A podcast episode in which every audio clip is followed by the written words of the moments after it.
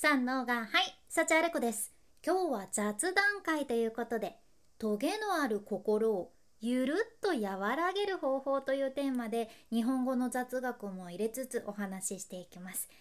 いきなりなんやけど私言語学習がねもう昔から好きなんですね。今まで手を出してきたので言うとっていうか手を出してきたっていうとあれやけど大学で英語を専門に学んで第二カ国語がフランス語でスペイン語も受講してたんやけどねプラス韓国ドラマと k p o p にハマって韓国語の勉強を始めたり仕事関係でタイ語を学ぶようになったり最近はドイツ語と中国語もゆるーく勉強しよるわけですよ。でこうやって海外の言語を勉強してるとね日本語と共通してる部分もあるし逆に全然違うところとかもあってもうねこれがめちゃくちゃ面白いじゃん。私なぜか昔からこういうのにねすごく興奮しちゃうタイプで、まあ、こういう人が多分言語学習好きなのかなって思うけど最初中学の時やったと思っちゃうけど英語の勉強でもうこれは決定的に日本語と違うなっていうのを見つけまして多分もしかしたら今聞いてくださっているあなたも感じたことあるんじゃないかなって思うんやけどさ「ゆ」「ゆ」にハッとしたわけですね。これが今回フォーカスしたい言葉でして日本語の「湯」「お湯を注ぐ」とか「お湯加減いかがですか?」っていうあのあったかいお湯の湯なんですよ。英語ではこのお湯のことを何て言うのかっていうと hot water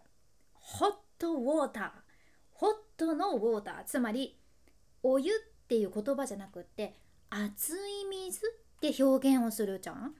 でも実は他にもねフランス語もスペイン語もドイツ語も韓国語もタイ語も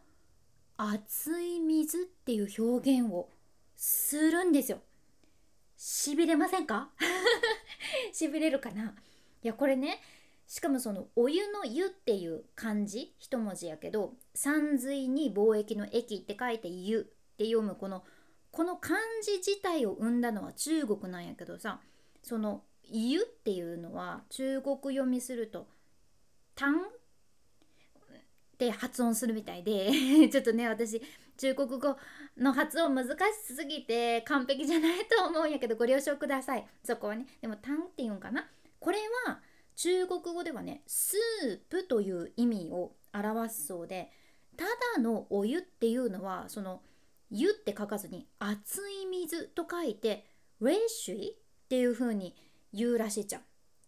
うん。まあ、とにかく伝えたいのはどこの国も熱い水って表現するとこが多いんよね。でもよーく考えたらいやそりゃそうやなって思ってお湯って、まあ、元は水でねその温度が高いものは当然熱い水なわけですよ。じゃあなんで日本人は熱い水？やなくって湯っていう表現をずっとしてるのかっていうことなんです。これは一つは温泉やね日本にはたくさんの温泉が昔からあったけんつまり水を沸かさなくても自然が与えてくれる湯があったというのはありますよね。でもそれも冷めたら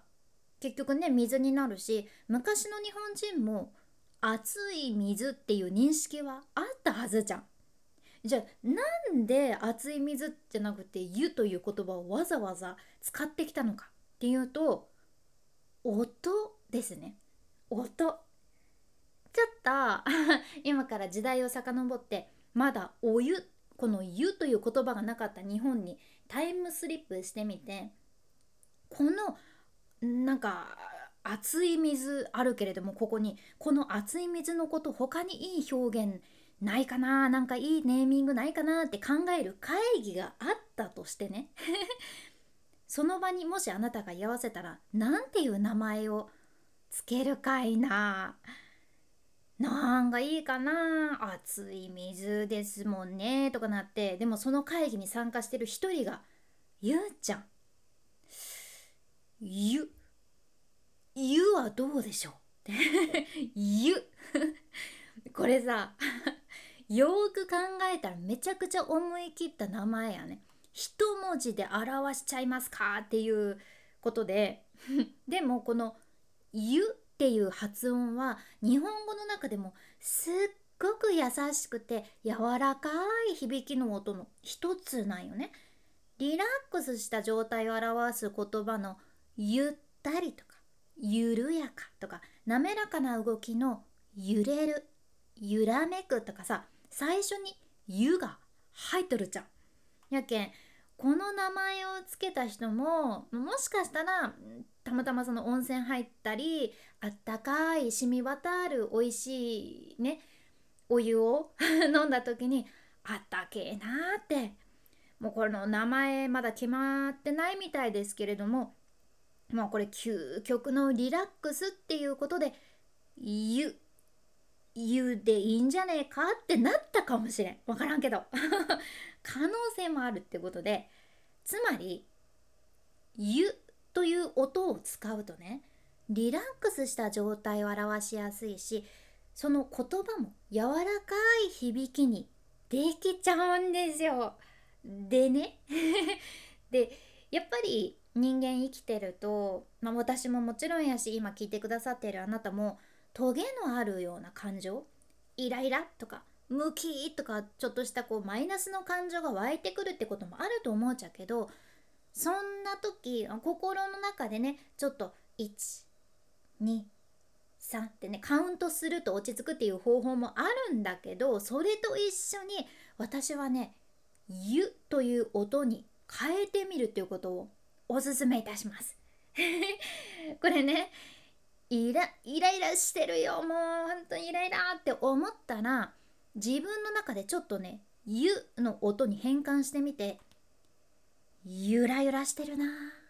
とか「キリキリ舞」とかもさ「ゆらゆら舞」もうもうどうハンモックですか？そんな感じに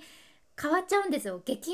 変。でもちろんこれをやったからってネガティブの根源がなくなるっていうわけじゃないけどゴールは自分の気持ちをちょこっとでも落ち着かせてリラックスさせるってことで「ゆ」この音を思い出してみてください。私も意識していきたいと思います。